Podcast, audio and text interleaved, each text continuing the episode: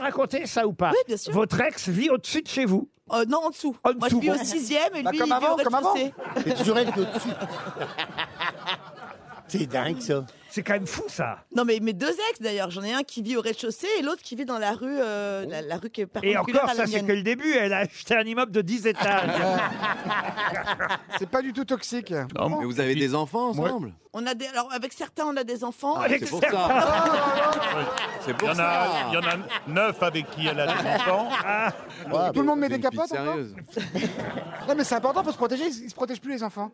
Hein, Boublil Les ados, ils se protègent plus. Les ados se Vous protègent plus. fourrez à droite à gauche sans capote en prenant de l'ecstasy. Et après, vous mettez des gilets jaunes. Et genre, c'est la faute du gouvernement. Il y en a assez Et après, on s'étonne d'avoir la variole du singe. Voilà